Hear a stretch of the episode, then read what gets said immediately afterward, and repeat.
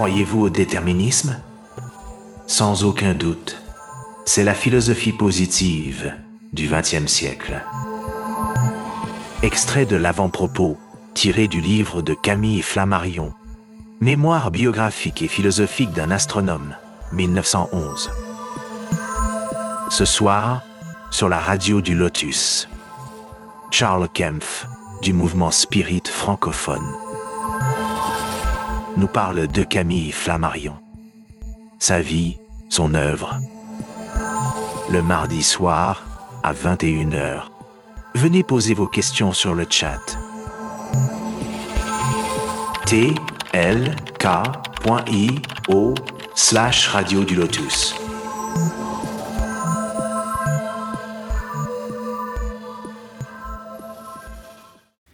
Bonsoir à toutes et à tous, vous êtes sur la radio du Lotus, Michael le Lotus au micro. Euh, ce soir nous sommes mardi et comme tous les mardis, notre émission concernant le spiritisme et je suis toujours bien accompagné de Daniel bien sûr. Bonsoir Daniel. Bonsoir Michael, bonsoir à toutes et à Ça tous. va bien? Ouais, ça va, ça va. Ça va, ça va. Content de vous retrouver avec notre ami Charles. Voilà. Oui, exactement. Alors Caroline n'est pas là ce soir, elle n'est pas dispo, mais elle vous fait des bisous, comme ça vous avez le message de transmis. Voilà, voilà. Ah, Eh merci. bien, nous sommes avec Charles, évidemment. hein. Comme toujours, notre Charles, il est toujours là, ça fait plaisir. Bonsoir Charles. Bonsoir Michael, bonsoir, Bonsoir. Daniel, Bonsoir. Charles. Merci Charles pour ta fidélité dans les émissions de la radio du Lotus, hein, vraiment, ça fait plaisir. Mais c'est moi qui vous remercie hein, pour euh, toutes ces C'est occasions. gentil. Ça fait plus d'un an et demi maintenant. Ça se trouve, ça fait deux. Oh, je sais plus, ça fait longtemps maintenant quand même. hein. Ça- Il y en a beaucoup des émissions. Ah, ça commence à. Oui, oui, Ah oui, c'est oui, bien Je ça. n'ai pas compté, mais on devrait pouvoir Ouais, voir ça sur. euh, Oui. Ouais, je plateforme. le compte une fois. Voilà, c'est ça.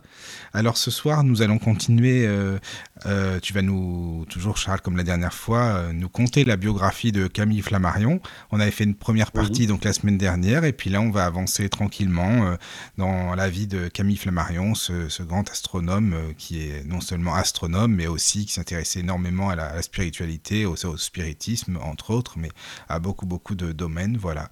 Si vous voulez nous rejoindre, vous le pouvez sur le chat tlk.io slash radio du lotus, tlk.io slash radio du lotus, ou par mail à contact arobase la radio du lotus.fr ou via l'application pour téléphone, euh, l'application euh, pour smartphone La Radio du Lotus que vous pouvez télécharger sur App Store, sur Play Store, enfin voilà. Et vous pouvez nous écouter en direct via cette application et nous envoyer également des petits messages euh, grâce à l'onglet Contact qui se situe tout en bas. Voilà, voilà. Bah, je pense que là, tout est dit. hein. Vous pouvez également retrouver bien sûr nos podcasts. Ouais. Il y en a énormément euh, sur Deezer, Spotify, Google Podcasts, etc. en tapant simplement euh, la radio du Lotus, regard ésotérique. Voilà, voilà. Et là, vous aurez Sur toutes nos tous émissions. les, les podcasts de, de, de Charles. Voilà. Ah ben ils y sont tous, hein. De toute façon, toutes les Ouais, émissions de spiritisme, elles Euh, sont. non, mais justement. voilà. C'est vrai, hein. oui, oui, ou sur YouTube, Ouais, sur la Je radio l'ai du Lotus. regardé, hein, c'est- Ouais. enfin je l'ai écouté ce, ce- Oui. euh, tout à l'heure pour savoir où je m'étais arrêté. Ah, Ah oui, oui, oui, oui, oui. Ouais. ah bah oui, c'est vrai. Bah, moi, je me souvenais parce qu'on avait parlé de Kardec, euh, la mort de Kardec. C'est ça qui m'a, tu vois, c'était le repère ça. que j'avais gardé. Voilà, voilà. Tout à Alors, fait. euh, Moi aussi, je pense. chose. bah après, euh, Charles, si tu veux, on va te laisser euh, commencer. euh, et puis, euh, il y avait une question sur YouTube, mais je pense que tu vas y venir. hein, de toute façon, il y avait un internaute qui a posté une. Oui, oui, enfin, c'est c'est- voilà, concernant- on va, on va. en- Concernant l'Institut Voilà. Exactement. bon, je, vais suivre l'ordre chronologique. Voilà, c'est mieux, c'est mieux. Donc, voilà, Bien sûr. On exactement. s'est arrêté la, la dernière fois en 1869. Voilà. Euh, je vous ai dit, donc c'est, on a énormément d'informations sur cette première période de sa vie, hein, jusqu'en 1970 en fait, parce que euh, il a publié une autobiographie, hein, Mémoire d'un astronome, qui devait avoir suite, hein, mais malheureusement il n'y en a pas eu. Et donc euh, c'est cette première phase en- entre sa naissance en 1842 et et la guerre euh, contre les Prussiens en 1870, euh, qui est détaillée dans, dans, dans cette biographie. Après, ben, il y a, y a nettement moins de détails, hein, mais bon, on va essayer de, on va essayer de, de, de quand même. euh, euh, voilà, j'ai quand même réussi à trouver énormément d'éléments sur ces Oui, de suivre un petit hein. peu son, son cheminement. Voilà. Donc la, dernière fois, en fait, on avait terminé sur, c'était le discours qu'il avait fait sur la tombe d'Alan Kardec. Hein. on avait vu que même s'il n'avait pas fréquenté régulièrement, il avait quand même accepté de faire ce discours parce que, et dans le discours, on a vu les premières parties, il était, c'était quand même un profond admirateur d'Alan Kardec. Hein. Vous vous rappelez le bon sens incarné, Oui, c'est ça, c'est ça. Euh, qui a eu le mérite euh, hein, de, pousser euh, les. Il, a vu les phénomènes et il en a tiré toutes les conséquences, quoi. Oui, toutes les conséquences philosophiques, éthiques, morales.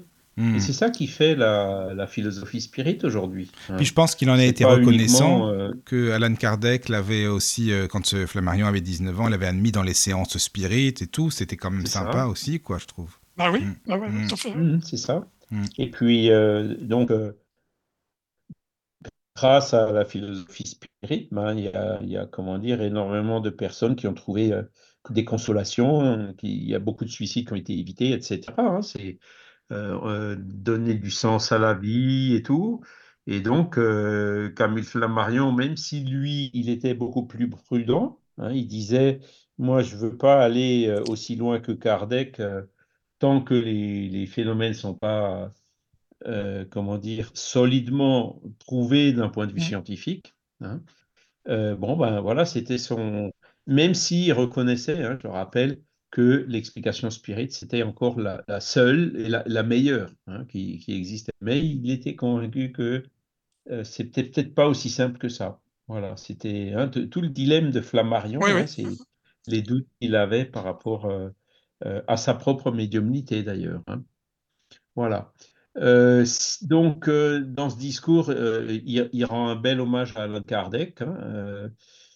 Et on en était arrivé euh, au message qu'il avait passé au spirit, hein, en disant que le spiritisme n'est pas une religion. Hein, oui, c'est ça, voilà. Oui. La religiosification qui a eu lieu au Brésil. Hein. Euh, chez nous, enfin en tout cas en France, euh, quand on dit que le spiritisme est une religion, ben, beaucoup de gens qui viennent s'en vont parce qu'ils disent mais je suis sorti d'une religion, c'est pas pour rentrer dans une autre. Quoi. La religion est vraiment vue il y a une connotation négative hein, dans nos pays à cause de, bah, c'est une conséquence de tous ces abus, de l'Inquisition, des, de, tous ces bûchers avec les Jeanne d'Arc, les Giordano Bruno, euh, la guerre de Cent Ans, et aujourd'hui toutes ces histoires de pédophilie, et de, voilà, enfin bon. Bon, hein, voilà, c'est dommage, hein, parce que le message de Jésus, il est, il est magnifique d'un point de vue moral, mais il y, a, je dirais, toute cette hiérarchie sacerdotale qui a un peu gâché tout ça et ça, même sali l'image de Jésus. Hein. Je me souviens, j'avais des, jeunes qui étaient venus un jour à Tannes et, j'avais parlé de Jésus. J'avais tout de suite vu la grimace, quoi. Ils n'avaient pas répondu. Mais je me suis dit, il ne faut pas que je rentre sur ce terrain-là. D'accord. Et alors, ben, ah j'ai changé un peu de stratégie en disant que ben, un jour, il y en a un qui a dit euh, faites au prochain ce que vous voudrez que ah, le voilà. prochain fasse pour vous. Sans le nommer, et ça a marché. Quoi. Tu, vas sur la morale, tu vois, et ça, personne ne discute. C'est vrai. Et oui, c'est ça. Et c'est exactement ce que Kardec a fait. Hein, il y a les, conséquences éthiques et morales, mais il n'y a pas le dogmatisme religieux, il n'y a pas cette hiérarchie avec des gens qui soufflent le chaud et le froid, euh, qui, qui, qui luttent pour une hégémonie, pour l'exclusivisme, etc. Donc ça, ça n'existe pas dans le spiritisme. Donc, et comme c'est une des caractéristiques des religions, eh ben, euh, le spiritisme n'est pas une religion dans le sens commun du terme. Hein, voilà. Euh, c'est ce qu'on avait vu. Hein, a pas, euh, les dogmes, c'est fini. Hein, les gens maintenant veulent comprendre. le surnaturel n'existe pas. le surnaturel, c'est ce qu'on appelle surnaturel un jour. Ben, plus tard, on finit par l'expliquer et ça sort du surnaturel. Donc, en fait, le surnaturel n'existe pas. Euh, il n'y a pas de miracle. Hein. Les miracles dans le sens euh, euh, de, de, de, faire une exception au lot de la nature sur une décision divine, ça, ça n'existe pas. Hein. Dieu montre sa grandeur par l'accomplissement des lois naturelles qui sont parfaites et qui n'ont pas besoin de dérogation. Hein. Euh, au nom de quoi? Au nom de qui? Pourquoi une dérogation pour certains et pas pour d'autres hein? Pourquoi il y en a qui ont été guéris par miracle et puis moi je ne suis pas guéri, tu vois? Non, ben, donc c'est les miracles n'existent pas. Dieu est infiniment juste, donc il n'y a pas de miracle. hein? Voilà. Euh, et donc, euh, après, dans la suite du discours, hein, Flammarion, il parle de la science. Il dit, bon, ben voilà, la loi de Newton, on la, connaît. À l'époque, on ne connaissait pas, Einstein n'était pas encore passé par là. hein. Donc, la loi de Newton, bon, ben voilà, F égale euh, G, euh, M1 fois M2 divisé par la distance au carré. hein. On connaît, on connaît bien la loi Ouais. de Newton. Mais est-ce qu'on qu'on sait vraiment ce que c'est? Comment ça se fait que le Soleil attire les planètes qui tournent autour de lui? hein? On sait qu'il les attire, on sait que on connaît la force, euh, on peut calculer les trajectoires, etc. Mais où il est l'élastique? hein Où il est le graviton? hein où, sont, personne n'a encore réussi euh, en science, encore aujourd'hui, à expliquer exactement qu'est-ce que c'est que cette loi d'attraction universelle. hein. Einstein, euh, bon, il, il, est- allé un peu plus loin en disant, bah voilà, l'espace est courbe, euh, etc. Mais jusqu'à aujourd'hui, il n'y a personne qui sait, qui, qui arrive à interpréter euh, ce qu'est vraiment euh, la- la- l'attraction universelle. Et donc Camille Flammarion, il cite euh, ça. Il cite aussi, ben voilà, le spectre visible, ben ça va de, du rouge au violet. Hein, et puis tout ce qui est infrarouge et ultraviolet, ben, On ne le pas. voit plus. Voilà. hein. Les sons, ben, c'est de 20 Hz à 20 kHz en gros. Mm. hein. tout ce qui est en deçà et au-delà, ben, euh, C'est soit de pas. l'infrason ou d'une- de l'ultrason. Euh, attends, mais excusez-moi, ça veut dire quoi? C'est lui, Flammarion, qui a trouvé euh, ça? Non? C'est pas ça, non? Non. Il, il- il- il cite beaucoup d'exemples comme ça. Ah oui, voilà, c'est ce que je me disais, j'avais pas euh, compris. Pour, pour ok. montrer oui. un peu les, les, Oui, Laplace et tout. tu sais, D'accord, oui, oui. il avait dit la science est finie, il n'y a plus rien à découvrir. d'accord. Ok, oui, je Et comprends. Einstein n'était pas encore passé par là, quoi. Donc, Oui, euh, oui, oui, non, je me disais, c'est pour ça, là, ça devait dater d'avant un peu par rapport au son. opposée en disant Hmm. Oui, Ah oui, d'accord. ouais, Voilà. Ah lui oui. il conclut, on- en fait, on sait rien. hein. D'accord, d'accord, Euh, et, et il y a beaucoup de choses encore qu'il faut qu'on découvre et qu'on explique. hein. On- je sais que je ne sais rien, hein, cette fameuse phrase euh, bien connue. Et donc, euh, c'est pour ça que Flammarion, il, il prêchait chaque fois, il faut rester ouvert. Pourquoi est-ce qu'on dirait que c'est impossible tu vois? Déjà, impossible n'est pas français, on hein, dit, oui. on le connaît bien. Mm. Mais en plus, euh, il y a beaucoup de savants qui ont dit un jour euh, que quelque chose était impossible, et puis c'est devenu possible euh, peu de temps après. Donc, euh, il- il- il- dans son discours, donc, il a fait une assez longue tirade sur ce sujet en disant qu'il faut, en tant que scientifique, il faut rester humble et il faut surtout pas rejeter ces phénomènes spirites a priori. Euh, oui, j'espère que mon son n'est plus haché. Euh, il faut surtout pas rejeter ces phénomènes euh, spirites a priori parce que euh, hein, ben, elles existent. Hein. Flammarion en était intimement convaincu. il a écrit les livres Les forces naturelles inconnues. voilà, donc il était profondément convaincu qu'il y avait que tous ces phénomènes en fait étaient réels, quoi. hein. Voilà. Et donc, euh, à partir de là, tous les scientifiques qui disaient non, tout ça c'est pas possible ou j'y crois pas, donc ça n'existe pas, mais Flammarion, il, il leur répondait en, en- en disant votre attitude, elle n'est pas scientifique. hein. Voilà. Même, même la vie, hein, qu'est-ce que c'est que la vie? Qu'est-ce que c'est que la mort? Hein, qui c'est qui arrive à répondre clairement à ça? Quelle est la différence entre cinq minutes avant et cinq minutes après? Oui. La science, personne ne le sait. Est-ce que quelqu'un a déjà, est-ce que le scientifique a déjà réussi à synthétiser une cellule et lui donner de la vie? Non, hein, on ne sait pas faire. On sait cloner, évidemment, prendre quelque chose de vivant, faire un copier-coller, ça, Ouais, on va faire. hein. C'est quelque chose qui vit déjà. Et encore, avec Dolly, ça a mis un peu de temps. hein. Hein, parce que, et ils comprenaient pas pourquoi ça ne fonctionnait pas tout le temps. Nous, on comprend en tant que spirit. On dit, bah, il faut qu'il y ait une âme. S'il n'y a pas d'âme qui se réincarne dans le clone, le clone, il ne vit pas. Tu vois, nous en tant que spirit, on a une explication, hein. mais les scientifiques, ils sont encore loin d'expliquer la vie. L'embryogénèse, euh, hein, comment est-ce que le fœtus se forme, etc.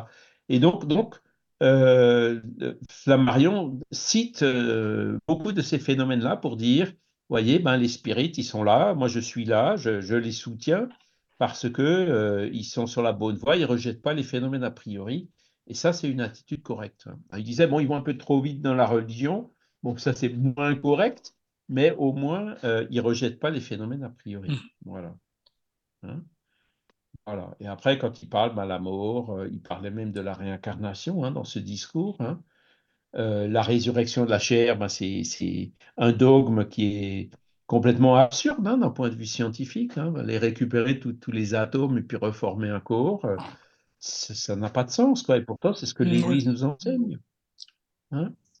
Alors que le spiritisme donne la vraie interprétation de la chose qui est la réincarnation. Quoi. Voilà. Euh, et il le dit, hein, le dogme inadmissible de la résurrection de la chair euh, est remplacé par la doctrine élevée de la transmigration des âmes. Donc, euh, il affirmait haut et fort pendant son discours bah, ça, déjà le, fait qu'il croit en une âme et en sa réincarnation et son évolution. Hein. Voilà. Euh, il parlait aussi de notre corps physique. Hein. Euh, ben, tous les jours, on mange, hein, on, ingère euh, du matériel, et puis, et puis on, par les voies naturelles aussi, il y a du matériel qui sort. Et en fait, ils ont, les, scientifiques ont étudié quel est le rythme de renouvellement des molécules et des atomes qui composent le corps. C'était assez impressionnant, quoi. Mmh en quelques années, euh, il s'est changé à 100% ou, presque. C'est vrai, hein, c'est vrai, hein, quand tu réfléchis bien. Donc, toute la matière qui est en nous change et pourtant on reste nous-mêmes. Qui c'est qui arrive à expliquer ça? Hein?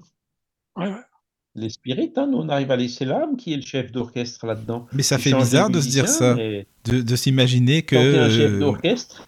Ouais, c'est ça, quoi la musique continue, tu vois, la vie continue. Hein. et donc, il cite, il cite aussi euh, ce phénomène-là, qui était déjà connu à l'époque, dans son discours. Hein. Donc, euh, c'est là où on voit qu'en fait, combien Flammarion était attaché à Kardec et combien ben, il, a toujours été là pour soutenir euh, les spirites, même s'il leur reprochait d'aller trop vite dans la religion. Quoi. La religiosification qu'il y a eu au Brésil, euh, ben, elle s'est aussi faite dans une certaine mesure euh, en France, quoi. Et donc l'existence de l'âme, son immortalité, hein, ça c'était les, grands motos de Flammarion. Qu'est-ce qu'il a encore dit dans son discours? Oui, ben voilà. Qu'est-ce qui se passe quand on meurt Quelle est la condition de nos existences après la mort hein? Euh, qu'est-ce qu'on garde comme souvenir? Est-ce que les affections, se, les, personnes chères, on les garde, etc. Hein? Donc, euh, ils disent c'est tout un domaine de la science euh, à développer, hein, dans lequel les mmh. spirites, Kardec entre autres, était, était pionnier. Hein? Mmh voilà. Alors, il y en a qui ils citent les deux extrêmes, ceux qui nient l'existence de l'âme, il nie aussi l'existence de Dieu. Donc, c'est ceux qui font de nous une machine, hein, gouvernée par des, réactions biochimiques dans le cerveau. Hein. Et d'autres, ben voilà, ils, disent tout savoir hein, dans, les religions qui prétendent avoir la connaissance infuse, révélée, etc. Euh, mais qui euh, prêchent une foi qui n'est pas en accord avec la raison, quoi. Donc, euh, un extrême et l'autre extrême ne sont pas bons. Et bah l'idéal, c'est de se placer à équidistance entre les deux. Hein. voilà. Et donc, appliquer le bon sens et la raison, la méthode expérimentale, à ces questions qui étaient réservées au domaine religieux. Hein. C'est la grande valeur ajoutée, la grande nouveauté, hein, la grande révolution même que Kardec a apportée. J'ai un ami, enfin j'ai un collègue de boulot, j'avais, quoi, qui, qui, euh, qui était euh, ingénieur, hein, il a fait l'école centrale à Paris, et euh, il était dans des groupes de réflexion religieuse. Hein. et des fois, quand quand je parlais avec lui, je lui disais, mais dans tes groupes de réflexion religieuse, est-ce que vous réfléchissez, tu réfléchis vraiment avec ton intelligence et le bon sens? Ah non, non, non, non, non, non, non, non. L'intelligence, c'est pour le travail. Ah, il te le euh, disait. Ah, ok. Ah, bah, il te le disait comme ça, d'accord. Oh, ça, c'est pas mal, ça. Ah, bah, ça, c'est pas mal, au moins. Oui. Bah, au moins, il le savait. C'est ça qui est bien. Pourquoi tu te, tu te, mets ce mur dans ton cerveau hein? Pourquoi ne pas allier euh, l'intelligence et la foi hein? Là aussi, c'est une grande révolution qui a été amenée par Kardec et que bah, lui, non, il n'avait pas compris encore ça. Hein. Il, il, faut, il faut le temps. Hein. Il y a 160 ans qui sont passés, il y a encore beaucoup de gens qui ont du mal à comprendre. Que mmh. le spiritisme encourage, c'est euh, vous êtes ingénieur, vous êtes médecin, vous êtes philosophe, vous êtes ci, vous êtes ça. Eh bien, réfléchissez, réfléchissez euh, sur ces hypothèses, euh, sur ces phénomènes qu'on arrive à observer, sur ces explications qui ont été données par les esprits et puis par Alan Kardec dans ses livres. Analysez, passez tout au comble du, bon sens, critiquez-le, hein. faites-vous votre opinion. Hein. c'est le libre examen. C'est exactement l'approche que prêche le spiritisme. Donc de combiner le bon sens et l'intelligence que Dieu nous a donné pour nous en servir avec euh, ben, ces enseignements et ces idées qui ont été euh, apportées et, établies. Hein. Le spiritisme ne demande pas de croire aveuglement à quoi que ce soit. Hein. Il, demande, ben, regardez les explications. Euh, si vous n'arrivez si vous pas à comprendre, posez-nous des questions, on vous répondra. Et si vous, une fois que vous aurez compris, eh ben, vous serez libre d'y croire ou pas. C'est ça le, le, principe du spiritisme. Donc on voit qu'on est complètement à l'antipode de ces dogmes qu'il faut croire parce que c'est écrit, même si on ne les comprend pas. Hein. Et donc Flammarion, il parle un peu de ça. Hein. Il, a parlé de, cet aspect-là aussi dans son discours. Voilà, les faits existent. Hein. Euh, il dit, mais il faut rester prudent, quoi. Euh, il faut observer sans partialité hein, tous ces faits et euh, essayer de déterminer quelles sont leurs causes, hein, voilà, qui, sont peut-être un peu différentes et un peu plus compliquées que ce qu'on pense, hein, que ce qu'on suppose jusqu'à présent. Donc il a encore une fois répété euh, son, son paradigme, quoi, son motto. Voilà. Après, ben, il parle de l'orgueil, il parle des préjugés, etc. Quoi. Et à la bah fin, en fait, c'est comme s'il parlait à Kardec. Hein. Il, commence à dire Tu as été le premier, ô maître et ami, tu as été le premier à donner, depuis le début de ma carrière astronomique, un témoignage de vive sympathie à mes déductions relatives à l'existence des humanités ah, célestes, hein, la pluralité des mondes habités. c'est ça, c'est ça qui est clair. Hein. Tu as pris le livre euh, sous ta protection. Hein, euh, et tu l'as placé à la base euh, de, la doctrine que tu as codifiée, hein, de la mhm. philosophie que tu as codifiée. Hein, la pluralité des mondes habités, c'est un des points fondamentaux. Kardec, euh, pardon, Flammarion l'avait écrit avant hein, de connaître Kardec, et c'est un point fondamental de la philosophie spirituelle. Oui, oui, déjà à la base, oui, c'est ça, quoi. Mm. c'est ce qu'on avait vu. Mm, mm. Voilà, donc, donc Hein, il, remercie Kardec, hein, voilà, en lui disant ben, maintenant que tu es de l'autre côté, maintenant tu vois directement, tu arrives à percevoir euh, ce, que, ce que nous, on n'arrive pas à percevoir et ce que trop souvent on oublie ici sur la Terre. Hein, l'existence et la réalité du monde spirituel. Il lui dit, ben, ça y est, tu es revenu de, là, dans le monde d'où on est venu, et puis maintenant tu recueilles les fruits de tes études, de tes travaux terrestres. Hein. Tes yeux se sont fermés, hein, on n'entendra plus ta voix, mais on sait que ton esprit, est là devant nous. Hein. Voilà. Hein, c'est pas dans le corps physique euh, euh, que se situe la gloire et, l'espoir, c'est dans l'âme qui retourne dans l'espace. Voilà. Et donc, euh, il lui dit même, ben, on se retrouvera dans un monde meilleur, euh, qui existe euh, forcément quelque part dans ce ciel immense hein, et infini, et où euh, on pourra développer encore plus ces facultés pour lesquelles nos sens terrestres et la scène terrestre, elle est beaucoup trop étroite. Quoi. Voilà. En lui remerciant de, donc de, de, toutes ces vérités qu'il nous a fait découvrir. Hein. Et il termine en lui disant ben, Au revoir, mon cher Alain Kardec, au revoir. Voilà comment il, comment il termine son discours. Ah ouais. Hein, donc, il, a, il a fait du bon boulot. Hein. 42 à 69, euh, ben, il avait 27 ans seulement. Hein. Il était encore, jeune. Hein. Ah oui, 27 mmh. ans. Ah oui, c'est vrai que ça fait. Oui, c'est jeune. Oui, oui. Faire un beau discours comme ça. C'est vrai. Euh, un bel hommage comme ça. C'est sûr. Oui. Merci. hein, Oui, c'est- oui. Voilà. C'est vrai. Voilà. Donc, euh, les, les- les liens hein, forts, l'admiration forte qu'il avait vis-à-vis de Flammarion. Mhm. Voilà. Alors, dans ses mémoires, euh, il parle un peu de la suite, hein, parce que euh, beaucoup de spirites euh, l'avaient invité, même en sachant euh, ses, ses réticences. hein. il l'avait invité en prenant euh, la présidence de la Société parisienne des études spirites euh, pour remplacer Kardec, hein, Mhm. qu'il avait présidé pardon, jusqu'à sa mort. hein. Mais euh, Flammarion, il dit, j'ai recusé, j'ai refusé parce que je savais que 9 dixièmes des, des disciples, hein, des spirites, allaient continuer à voir le spiritisme pendant pas mal de temps comme une religion et non pas comme une science. Et aussi que parce que lui, il était convaincu aussi que l'identité des esprits est, est encore loin d'être prouvée scientifiquement. Là, il avait raison, hein, parce qu'elle n'est Mhm. toujours pas prouvée scientifiquement aujourd'hui. hein, hein. Il, a, il a attendu toute sa vie. Il y a eu des crooks, il y a eu l'Institut métapsychique international, il y a eu énormément de recherches de fait, mais il y a toujours eu des gna gna gna, oui, mais non, mais c'est c'est pas. Il y a, voilà, il y a des médiums qui ont triché, il y a ci, il y a ça. hein. Parce que dans ces domaines-là, hein, d'ailleurs comme dans toute science, les preuves absolues n'existent pas. On n'a que des convergences de preuves. hein.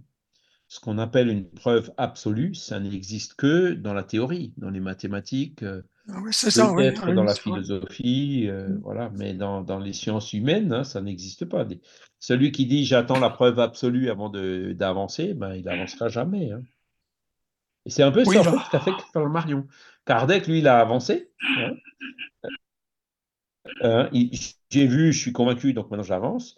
Alors que Flammarion, euh, il, il a quand même philosophé pas mal, hein, mais euh, pas autant que Kardec. Quoi. Il, lui, Mm. il est resté plus prudent et en fait, il la position qu'il a clairement expliquée dans ce discours et, qu'on a pu voir aussi dans ses livres et dans les articles dont j'ai parlé la semaine dernière, en fait, il l'a gardé pratiquement jusqu'à sa mort. hein. Même si euh, c'est les dernières années, hein, les cinq dernières années de sa vie, où il s'est vraiment consacré à faire les, plus beaux livres, ceux qui sont vraiment le plus proche du spiritisme. hein. c'est plutôt à la fin de sa carrière. Voilà. Euh, C'était quel livre C'était. Ah ben c'est euh, L'amour et son mystère. Ah oui, La l'amour et son mystère. hantée, Oui, oui, oui, euh, oui, oui, oui. Les Oui, forces naturelles inconnues, euh, Mm. les révisions de, de- des livres qu'il avait déjà Ah oui, c'est les quoi. révisions aussi, oui, bah oui, d'accord. Oui, oui. Bah les nouveaux, quoi, les derniers. hein, Oui, oui. Voilà. Mm. D'accord. Euh, et donc, euh, dans ses mémoires, il dit, bah, ça fait maintenant 40 ans que ça s'est passé, hein, puisqu'il a écrit en 1900 1909, hein, donc 1869-1909, ils se sont passés 40 ans. Et il dit, les disciples d'Alan Kardec, on peut modifier leur foi. La, majorité refuse encore l'analyse scientifique qui, cependant, est l'unique qui peut nous instruire avec précision. Mhm. Ça, c'est vrai que c'est un reproche qui- qu'il a raison. Quoi. Il y a beaucoup de spirites qui disent non, moi je suis convaincu, il n'y a plus besoin de faire d'études. Ben, c'est pas, la meilleure attitude. Non, c'est sûr. Maintenant, d'un autre côté, il y a eu tellement de. hein, avec les médiums qui étaient attachés, euh, on leur donnait des vomitifs pour être sûr qu'ils n'avaient rien avalé. Il y avait une inspection euh, Oui, il y avait toutes les contraintes. euh, oui. naturels. euh, Ouais, enfin, c'était abominable, quoi, les, conditions à laquelle ils étaient soumis. C'est sûr. Bon, ils recevaient beaucoup d'argent pour faire ça, hein, euh, et donc c'est ça qui en a amené certains à tricher malgré tout. hein. Mais aujourd'hui, bon, les spirites, euh, ou même ces expériences qu'il y a eu de matérialisation et d'ectoplasmie, hein, je suis en train de lire un livre euh, des spiritualistes anglais. euh, ben, il y en a encore eu, au- il y en a euh, encore aujourd'hui, hein. mais personne ne veut se soumettre aux scientifiques, hein, parce que les scientifiques ont tellement malmené certains médiums, il y en a même qui sont tombés gravement malades, comme Elisabeth d'Espérance, que ben, ils veulent plus se soumettre à ça. Bien Donc, sûr. Le jour où la science reviendra avec un peu plus de neutralité, un peu plus d'objectivité, euh, respectera un peu mieux les conditions nécessaires pour que les phénomènes se produisent, hein, et, et cesseront d'imposer des choses qui finissent par faire que les phénomènes sont impossibles à produire, hein, euh, ben voilà, quand ce sera de la vraie recherche et plus de la chasse aux fraudes, les phénomènes reviendront. Mais on n'en est encore pas là. Mm. Hein. Donc Flammarion a attendu, mais il, hein, on attend toujours. Hein. S'il dit euh, Moi, je serai spirit que lorsque la science aura donné une preuve absolue euh, de, tout ça, eh ben, il attendra toute sa vie, probablement, puisque cette preuve absolue, elle n'aura jamais. Comme d'ailleurs dans aucune science. Voilà. Alors, autre chose qui était restée toujours en travers de, de, Flammarion, hein, c'est qu'il avait dit à Alain Kardec, bah, écoute, quand tu seras de l'autre côté, euh, envoie-moi un message. Hein. Il avait déjà dit de Didier, Didier pareil, il n'était jamais venu, Kardec n'est jamais venu lui donner une communication, et donc euh, il n'a jamais reçu, donc ça c'était un peu sa frustration. Il n'a jamais reçu de, toutes ces personnes qu'il qui connaissait et qui sont parties avant lui, aucune communication de l'au-delà. Bah, c'est dommage parce que oui, ça c'est frustrant et puis bon, ça, oui, oui, effectivement. C'est dommage parce que ça aurait pu donner plus de, de, de poids à ce qu'il aurait pu écrire ou croire quoi, finalement. C'est là où il faut se dire, oui. si les esprits avaient vraiment voulu, ils auraient eu ces preuves. Mais oui. oui. Mais pourquoi il les a pas eu, c'est si ça les, Si les bons esprits euh, euh, ne lui ont pas donné, c'est parce qu'il avait une mission qui était différente. Hein, vous voyez ce que je veux dire? Parce que Kardec, lui, bon, il était clair. Hein, il disait, c'est dans le premier chapitre du livre du médium, euh, de la méthode, il dit, ça sert à rien de parler de réincarnation et de communication médiumnique à quelqu'un qui croit même pas qu'il a une âme. Ah oui, ah bah oui. Hein, donc il faut commencer par le commencement, c'est-à-dire convaincre la personne qu'elle n'est pas juste un tas de molécules, de cellules, de matière organique, mais qu'elle a en plus une âme, hein, dans laquelle réside toute une série de choses, notamment la volonté, la mémoire, etc. Hein. Une fois que la personne est convaincue de ça, après seulement, on peut commencer à... Enfin, les questions suivantes viennent. Ok, j'ai une âme, maintenant, ah, mais elle vient d'où? Est-ce qu'elle existait déjà avant que je naisse ou est-ce qu'elle a été créée au moment de la naissance? Et quand je meurs, qu'est-ce qui se passe avec mon âme? Hein. Ces questions-là ne viennent que dans un deuxième temps. Ben, moi, je pense que Flammarion, sa mission, c'était de rester très proche du milieu scientifique hein, et de continuer à divulguer ces points fondamentaux desquels il était convaincu. Donc, premièrement, que Dieu existe. Deuxièmement, que l'âme existe. Troisièmement, que les phénomènes sont authentiques. Hein. donc, sa mission, c'était, je dirais, ça. C'était pas euh, la mission de Kardec, elle était différente. Hein. C'était de frapper un grand coup, hein, avec euh, peut-être quelques siècles d'avance, hein, c'est ce qu'on voit aujourd'hui, mais c'était de frapper un grand coup et puis d'écrire ces cinq livres dans lesquels euh, il va jusqu'au bout des conséquences. Alors que Flammarion, non. Sa mission, c'était de, populariser, de vulgariser ses idées, parce qu'il s'est vraiment transformé en une sorte de référent pour toutes les personnes dès qu'il y avait une maison hantée quelque part ou qu'il y avait un phénomène bizarre, ben, les gens lui écrivaient, lui demandaient, il leur répondait, etc. Et donc, euh, Flammarion, il a collecté des milliers et des milliers de lettres de ce genre-là pendant toute son existence. Et c'est ça qui lui a permis d'écrire euh, les livres dont je parlais tout à l'heure, hein, les derniers euh, qu'on va citer d'ici peu. Voilà. Hein, donc, voilà pourquoi je pense qu'il n'a jamais reçu de communication de. S'il avait été trop convaincu, il serait peut-être allé trop loin et ça aurait fait une rupture avec le milieu scientifique avec lequel il devait rester proche. Oui, ça aussi. Il y a cet hein? aspect-là des choses aussi, effectivement. Voilà, c'est comme ça que je le vois. Hein. Parce que si les bons esprits, quand ils le veulent, euh, les preuves, on les reçoit. Hein, ça, euh, même sans être médium. Les, esprits ne voulaient pas le gêner dans son, dans son domaine scientifique, en quelque sorte. Euh, euh oui, aussi. Un petit peu aussi. Hein. Voilà. Alors on va, on va revenir. Donc ça, c'était donc il, on lui a demandé, il a accepté, il l'a fait, il l'a fait de façon brillante. Quoi. Il n'y a, y a, rien à dire. Même, même si certains voient dans ce discours une critique à Kardec, non, il y a, lui dit, moi je, fais autrement, hein, mais il dit, c'est quand même bien que Kardec il ait fait ce qu'il a fait. Hein, ce c'est pas une critique, hein, puisqu'il reconnaît la valeur de ce qu'a fait Kardec. Voilà. Non, c'est pas une critique pour moi non plus. Par contre, euh, une critique que Kamal Flammarion a fait, c'est le manque d'humilité, le manque de neutralité, le manque d'objectivité, le manque de désintéressement des scientifiques. Hein. Hein, on avait mmh. parlé la semaine dernière de Le Verrier, hein, qu'il avait viré. Ah oui, de, l'observatoire. Voilà, qui était une oui, le mec vraiment enfin, abominable avec les, collaborateurs hein, qui cherchait les postes, les responsabilités, le salaire, les honneurs. C'était plus des scientifiques, quoi. Il y en avait d'autres comme Victor Cousin, paraît-il, c'était la même chose, un caractère abominable.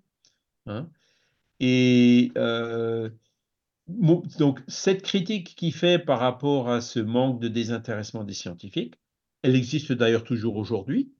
Pourquoi est-ce qu'il y a des antivax hein? Parce que les antivax disent les scientifiques, et même ceux qui, ou les médecins, ne sont pas neutres. Ils sont sous le lobby de l'industrie, euh, ils gagnent de l'argent avec ça, etc., etc. Donc, un manque de désintéressement qu'on reproche aux médecins. Hein. Et ça, c'est légitime. C'est pour ça que moi, je comprends les gens qui, rejettent la médecine. Que là où je suis un peu moins d'accord, c'est des gens qui disent, euh, voilà, euh, comme de toute façon, il est maqué et acheté par des labos, donc ce qu'il dit, ça vaut rien. Alors là, là, ils vont un peu loin, quoi, parce que le, le, gars qui a fait, euh, qui a étudié pendant des décennies la propagation des virus et tout, il est quand même il en sait quand même un peu plus que euh, celui qui dit, euh, qui, rejette son savoir euh, du revers de la main. Quoi. C'est toujours pareil, hein, il faut trouver le juste milieu. Hein, c'est le rejet de l'autorité scientifique. Hein, je, pense que je vous ai déjà parlé. moi, j'ai, dans le voisinage, je connais deux personnes qui, qui, sont tombées dans, dans, dans un mouvement sectaire qui notamment avec, avec une gourou qui disait euh, les médicaments ça sert à rien, tout est spirituel, etc. Voilà, il y a l'homéopathie, il y a ci, il y a ça, euh, l'énergie pranique, euh, enfin bref. Et bah, ces personnes-là avaient, c'était, qui, qui, étaient sous cette influence ont effectivement rejeté l'allopathie, ils n'allaient même plus voir le médecin. Bah, il y en a une qui avait des problèmes cardiaques et qui a certainement arrêté de prendre ses médicaments, qui est morte d'une crise cardiaque. Bon, voilà. Alors on ne dit pas que c'est à cause de ça, mais bon, c'est probable. quoi. Et la deuxième personne euh, qui allait jamais voir le médecin, euh, elle ne s'était pas rendue compte qu'elle avait de l'hypertension, et puis un jour, ben, elle a fait un AVC. Maintenant, elle est mmh. hémiplégique. Mmh. Alors que, bon, quand on a de la tension, ben, déjà, ça se mesure, on le sait, ah, bah il, y a, des, médicaments qui fonctionnent très bien et des méthodes de prévention, des régimes ou autres. Euh, on sait ce qu'il faut faire. Alors que là, non, le, rejet de l'autorité scientifique du médecin fait que bah, elles ont pris des risques et ça s'est finalement retourné contre elles. C'est ça qui est dommage, quoi. Et, c'est pour ça que le gouvernement français, la Mivilude et tout, euh, c'est le plus grand reproche qu'ils font à tous ces mouvements néo-spiritualistes, quoi si ceux qui disent non, tout est spirituel, c'est pas la peine d'aller chez le médecin, arrêtez de prendre vos médicaments et tout, bah c'est criminel. Hein. Les spirites ne disent jamais ça. Les spirites, au contraire, disent toujours quand le corps est atteint, il faut traiter le corps. Donc ça, c'est le boulot de la médecine. Si vous avez un médecin, un traitement, surtout n'arrêtez jamais de prendre le médecin et n'arrêtez pas de voir le traitement. Hein? en plus, ce qui est regrettable, c'est certains thérapeutes aussi, certains domaines de thérapeutes. voilà, c'est le bouddhisme. Et pourquoi, par exemple, l'homéopathie qui était encore remboursée il n'y a pas si longtemps a cessé d'être remboursée? Ben, C'est pareil, c'était pour les abus, le jusque boutisme. Et puis bon, ben voilà, ça, coûte, ça commençait à coûter cher, ça devenait un business aussi en soi. Et là aussi, il y avait un manque. Alors bah, du coup, hop, euh, vas-y je te fais une ou deux études scientifiques en montrant que euh, homéopathie et placebo, c'est pareil, donc on rembourse plus. c'est dommage, hein, parce que c'est certainement aussi faux, tu vois. Mais euh, il faut toujours, euh, la vérité, elle est toujours au milieu. Quoi. Le grand enseignement qu'on peut tirer de ça, et que Flammarion avait bien compris, c'est ça. Hein. Il se situe toujours à équidistance entre les extrêmes. il refusait d'aller d'un extrême ou à l'autre. Et c'est un grand enseignement, ça, parce que quand on voit aujourd'hui, même en politique, il y a des extrêmes. Hein. Euh, le Brésil, par exemple, bah, c'est ah, extrême, extrême gauche contre extrême, extrême droite. C'est des gens qui se tapent dessus dans la même famille, qui se causent plus, les enfants qui quittent leurs parents et tout. Enfin, c'est mm. dramatique ce qui se passe. Hein. Mm, les États-Unis, c'est un peu pareil. Hein, oui. J'ai vu l'autre jour un reportage de, quelqu'un qui était euh, vraiment un grand admirateur de Trump et qui a été complètement rejeté par sa famille, qui n'en pouvait plus. quoi. Hein. Euh, en France, ben, on a aussi des partis extrémistes. Hein. Euh, ils ne sont pas encore arrivés au pouvoir, mais ils sont pas loin. Ils risquent d'y arriver la prochaine fois. En Europe aussi. Enfin bref, hein, on voit l'Italie, la Pologne, la Hongrie. Donc, euh, c'est, on est face à ça tout le temps, tout le temps, tout le temps. Hein. Les extrêmes ne sont jamais bons. Il faut essayer de toujours rester, prendre le meilleur de chacun, les écouter, prendre les meilleures idées, les combiner et puis essayer d'avancer sur cette base. Mais voilà, c'est tout ce qui est euh, extrémisme. Euh, bah, moi, j'ai jamais rien vu de constructif. Euh, hein, les, systèmes communistes, bah, il n'y en a aucun qui a fonctionné. Enfin. Hein. Hein? Voilà. Alors que les, gens qui gardent les pieds sur terre, qui discutent, qui causent, comme, comme par exemple en Allemagne, les syndicats en France, ils sont trop radicaux. Alors que les syndicats mmh. en Allemagne euh, sont beaucoup plus ouverts. Hein. Ils disent, ils vont voir le patron de Mercedes en disant voilà, messieurs, vous avez fait un résultat de temps. Euh, donc nous, on est tant de collaborateurs et donc euh, sans vous saigner à blanc, vous pouvez nous donner tant de primes. Oui, oui. Ah, ils y vont avec des arguments et puis le patron. Mais c'est bien ça. ouais, mais je préférais le donner aux actionnaires. Ils auraient dit non. Ben non. Il faut en donner aussi à nous. Après, ils comparent par rapport aux autres, les machins, les trucs, quoi ils y vont avec des arguments et ils discutent. Ce C'est pas du genre je vais rentrer dedans, euh, je vais aller à l'extrême pour, hein, pour obtenir un petit peu, on va tout casser, tout bloquer. Enfin, non, ils sont pas comme ça. Les, hein. les syndicats allemands bon, sont beaucoup plus raisonnables et finissent par obtenir beaucoup plus de choses hein, que ceux qui adoptent toujours des méthodes dures et conflictuelles, quoi, violentes. Quoi. Et donc Flammarion, c'était un peu cet archétype-là. Il était toujours au milieu, quoi.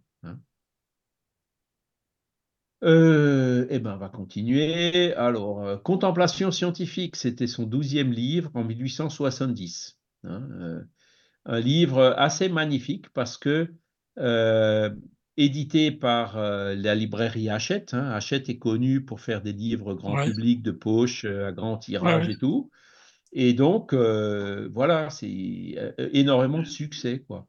Il a fait un deuxième volume en 1887 et il a fait une édition révisée en 1909. Hein.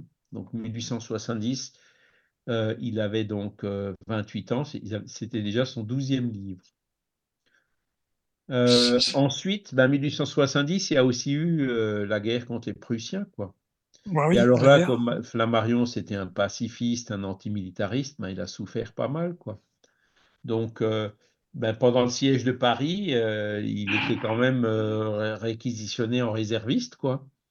Et bon, ben, ce qu'il a fait, avec les, instruments qu'ils avaient, il se mettait en hauteur et puis il regardait, il voyait l'ennemi arriver au loin et il donnait, ils indiquaient les positions justement pour que euh, la défense de Paris puisse détruire les canons qu'ils avaient placés pour attaquer la ville, quoi. Pour les tirs, bah ouais. Voilà, c'était, c'était euh, il s'est organisé en fait pour, euh, il a participé à la défense de, Paris. Hein.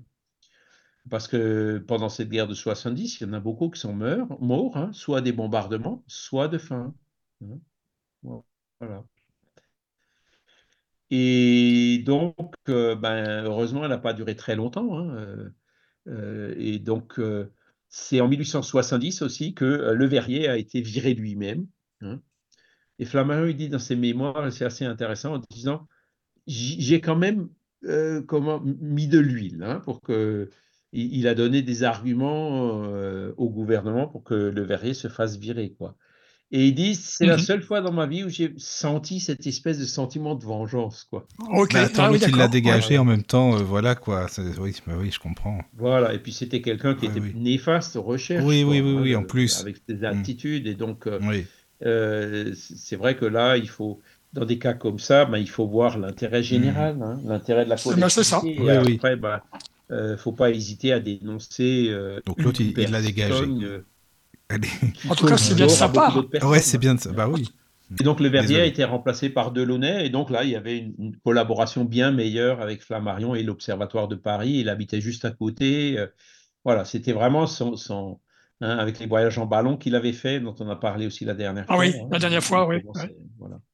Alors, il écrivait quand même dans la revue Spirit, hein, euh, même s'il avait refusé de, il était quand même copain avec les spirites et puis il écrivait des, articles. Hein. Il y a notamment un article dans la revue de 1870 qui parle de la nature de l'âme. Voilà. C'était des articles euh, dans son style, mais euh, il continuait à, il, a toujours gardé de bonnes relations. Hein. Le fait d'être au milieu, ça permet d'être ami avec tout le monde. Quoi. Ben, exactement. Hein, il explique clairement pourquoi, les doutes qu'il avait, voilà. Et puis à partir du moment où ça s'était établi, ben, rien n'empêchait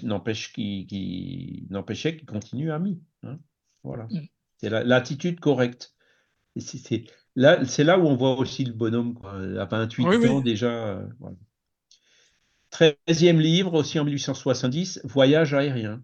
Hein, il, a, il était co-auteur avec d'autres auteurs euh, euh, qui, qui, voyageaient en aérostat. Hein, et donc, il y a tout un chapitre qui a été écrit par Flammarion où il raconte tous les voyages qu'il a fait et puis toutes les observations qu'il a pu avoir il y a, des, merveilleux dessins, quoi, des très beaux dessins. Ah oui, tu avais expliqué, oui, qu'il y avait des dessins, oui, effectivement. Les, quand, il, quand, il, quand il disait au revoir à tous ceux qui étaient là, qui retenaient le ballon quand il était prêt à décoller, quoi, le, le, départ. Euh, il observait par exemple les insectes, les papillons euh, qui existent en altitude. Euh, il y a, comment dire, comme un mirage et une espèce d'auréole. Quand on est dans un ballon, on voit l'ombre du ballon dans les nuages et il se crée une espèce d'auréole autour de la nacelle. Et il a aussi expliqué euh, le phénomène d'optique qui, qui, permet d'expliquer euh, cet effet de mirage et, d'auréole lumineuse autour de la nacelle. Avec un beau dessin. forcément, pour lui, en tant que scientifique, c'est bien. Hein. Voilà. Il y a une carte aussi qui montre tous les voyages qu'il a faits. Et donc, ah euh, un des voyages, euh, ben, je crois que c'était avant la guerre, hein, oui, c'est ça. Il est parti de Paris, il a atterri à Solingen, hein, donc c'était en Prusse, à côté de Cologne. Hein. déjà pas mal. Hein. il, a il, a survolé euh, ben, le, comment dire, les Ardennes, les Liège, et il est allé jusqu'à Solingen. D'étape en étape, ah oui. Voilà. Euh, et donc, les autres voyages, le deuxième grand voyage qu'il a fait, c'est il est pratiquement arrivé jusqu'à Angoulême. Il, s'est posé à La Rochefoucauld. Alors, c'était quand même assez dangereux à l'époque, hein, parce que bah, oui, bah oui. pouvait le diriger un peu en fonction du vent et tout, mais c'est vrai que ça ne bah, devait pas être il facile. Suivait les, il suivait les, ascendants, comme on les appelle, hein, donc les courants d'air chaud, je, suppose. Ah oui, mais ça devait être compliqué quand même. Enfin, ah oui, se représente pas, mais ça ne devait pas être simple. Ils n'avaient pas la bouteille de gaz avec le feu. Non, non, ben non, non, mais justement, voilà. Ils avaient mhm. des, des, sacs de sable qui pouvaient euh, les lestes, hein, qui, qui les lester, oui. Puis après, au bout d'un hmm. certain temps, quand, l'air s'était refroidi, bah, le ballon descendait. D'accord. Donc, il y a la carte hein, où on voit euh, la trajectoire sur la carte et il, faisait aussi des graphes où, il montrait euh, le long de, la trajectoire l'altitude euh, qu'avait le ballon. Hein, il ah était monté à 2-3 000 mètres quand même. Ah voilà. Mais je me demande, tiens, c'est tout bête, mais comment il, il, savait, enfin, oui, la, hauteur, enfin, bah, ils avaient un altimètre, hein, je pense que ça ah Oui, ah, oui mais est-ce que ça, ça, existait déjà? Enfin, je ne sais pas. Je, me... oui, je pense que oui. Hein, ouais. Oui, oui, ils avaient un altimètre. Hein, oui. Voilà, donc c'est passionnant, donc euh, d'aérostat. Voilà, en 1872, euh, les atmosphères et les grands phénomènes de la nature. Hein, les orages, la foudre, les vents, les tempêtes, les cyclones, les typhons, euh, etc. Hein. Ben, c'est un petit bouquin de 824 pages qu'il a écrit, avec euh, des illustrations. Pas mal. Hein. Voilà. Et le livre premier de ce, de ce grand et beau livre, c'est Notre planète et son fluide vital. Ah. Donc toujours il fluide vital, donc cette force de vie qui existe sur la Terre. Ouais, euh, ensuite, 1872, euh, il a aussi écrit un livre qui s'appelle euh, Histoire du ciel. Hein. bon, celui-là, j'ai pas lu, je sais pas trop ce qu'il y a dedans, mais il a aussi il y a de beaux dessins où on voit donc la carte des constellations à la fois dans l'hémisphère boréal que dans l'hémisphère austral. Hein. Mmh. Et donc il montrait les étoiles, hein, les trajectoires du Soleil, euh, et, il dessinait autour des étoiles bah, les, les, les, symboles du zodiaque, quoi. Hein, la Vierge, le taureau, le serpent, euh, le Verseau, euh, le Capricorne, la licorne, enfin, il, hein, il, il, les dessinait, quoi. De, ah oui, d'accord. Je ne savais pas, c'est intéressant. Mais tous ces livres-là, Charles, on peut les trouver en papier? Ou non Alors celui-là, oui, il est, il est, euh, il a été scanné à la Bibliothèque nationale de France. Ah oui, c'est mhm. bien ça. En papier, non, mais en, scan, oui. En, ah scan, oui. quoi. Ah d'accord, oui, on peut pas les trouver en, on peut pas les trouver euh, en, pas en numérique. Je ah sais si, tu peux les trouver euh, chez des bouquinistes, hein, certainement. Ah oui, ah oui, d'accord. Et dans des bibliothèques, hein, parce que les livres de Camille Flammarion, il y a quand même eu beaucoup de tirages et il y en a beaucoup qui sont conservés encore un peu partout. ah d'accord. Ah, Mais bien, ça. ce qui est admirable, c'est que la Bibliothèque nationale de France, alors, allez, je dirais, il y a un bon quart des livres de Camille Flammarion qui sont digitalisés, hein, qui ont déjà été scannés. Oui, parce que c'est un, mm. c'est un auteur qui est quand même euh, extrêmement connu, quoi. Bien sûr. En 1872 toujours, donc il a fait une biographie euh, de la vie de Copernic et euh, il raconte l'histoire de la découverte du système du monde. Hein. Copernic, qui, je le rappelle, euh, hein, les, premiers euh, systèmes héliocentriques euh, qui étaient très fortement. il n'a pas été, comment dire, brûlé comme Giordano Bruno, quoi, mais comme Galilée, hein, qui, a dû se, renier, hein, mais voilà. Donc il, était aussi féru d'histoire. Voilà. Après, ben, il a fait un autre euh, livre spécifique hein, de, Paris à vos couleurs. Donc, c'est un voyage qu'il avait fait en ballon après le premier. Hein. Euh, et là, pareil, hein, donc, euh, il, montre la trajectoire sur la carte et il montre aussi la courbe avec l'altitude. Et c'est là-dessus qu'on voit que le ballon, il est monté à plus de 2000 mètres. Et à un autre endroit, il était descendu en dessous de 500 mètres parce qu'il y avait un endroit localement avant qui était très fort. Et ça me rappelle toujours le, bouquin de. Il montre aussi, le, donc tu as la carte qui montre le relief, hein, l'altitude des, zones qu'il avait survolées, hein, puisque là, il était passé euh, pas loin de, un peu au nord quoi, de, de sa région natale. Ah ouais, d'accord. Voilà.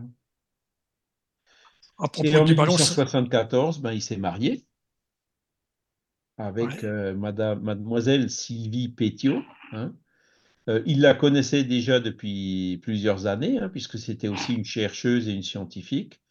Elle était, euh, je crois, 4 ans ou 5 ans plus âgée que lui. Et donc, ils se sont mariés en 1874.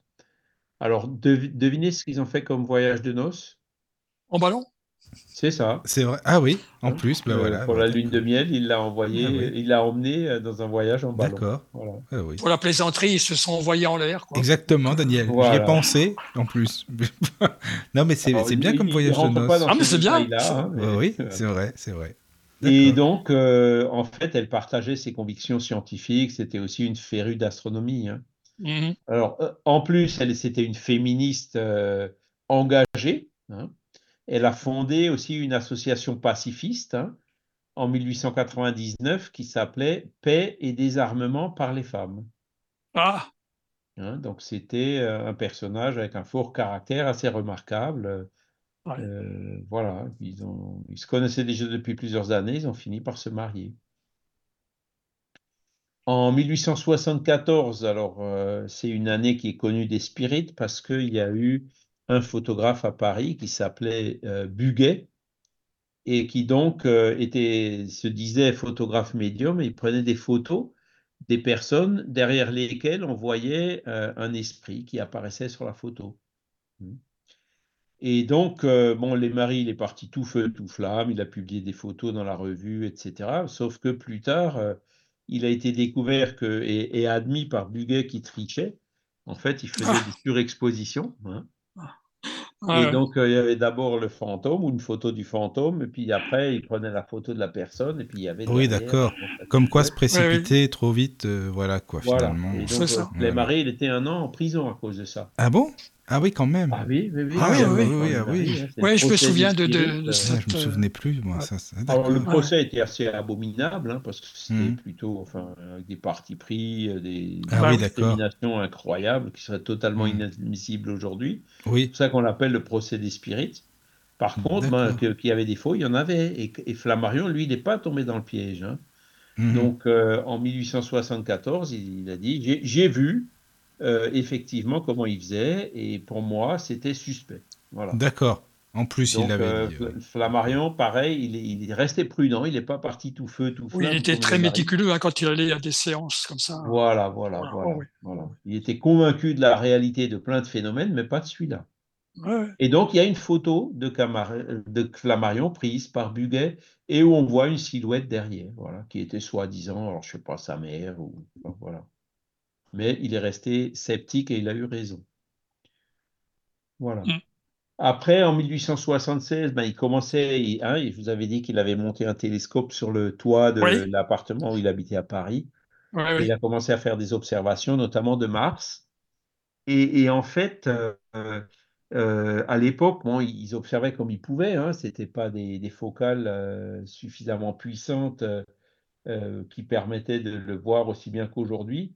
Ben, à l'époque, ils pensaient qu'il y avait des saisons, qu'il y avait certaines régions obscures. euh, voilà, tout ça, évidemment, ça a été euh, démenti par après, hein, par la suite. Euh, donc voilà, c'était une des phases dans l'astronomie auxquelles Flammarion avait participé à l'époque où les moyens. Attends, excuse-moi, il disait quoi? Qu'il y avait des saisons sur la planète Mars, euh, comme ici ça, ouais, il y avait des tempêtes. euh, Des de tempêtes. Et là, ça a été, ça a été prouvé que c'est faux, alors? C'est ça? Bah oui, il n'y a pas de, il y a pas de, il y a pas d'atmosphère sur Mars. Mhm. Alors aujourd'hui, euh, ben, les, les robots et tout qui ont été envoyés voient qu'il y a bien des, des signes d'érosion faits Ben par ouais, l'eau, c'est ça, quoi. comme ça, qu'il y avait de l'eau à un Mhm. moment donné, quoi. Hein Ouais, c'est ça. ouais. Ça, je pense Oui, que oui. la science aujourd'hui l'admet maintenant de plus en plus. Oui, oui, oui. Par Oui, oui. contre, il y a des saisons, l'hiver, l'été, euh, euh, comme D'accord. sur Terre, avec des phénomènes météorologiques et tout. Non, puisqu'il n'y a pas l'atmosphère, elle n'est pas du tout. Il y, a il y en a une, mais elle est, c'est, incomparable avec C'est pas comme nous. Oui, rien à voir. Voilà, oui. c'est ça. Oui, oui, d'accord.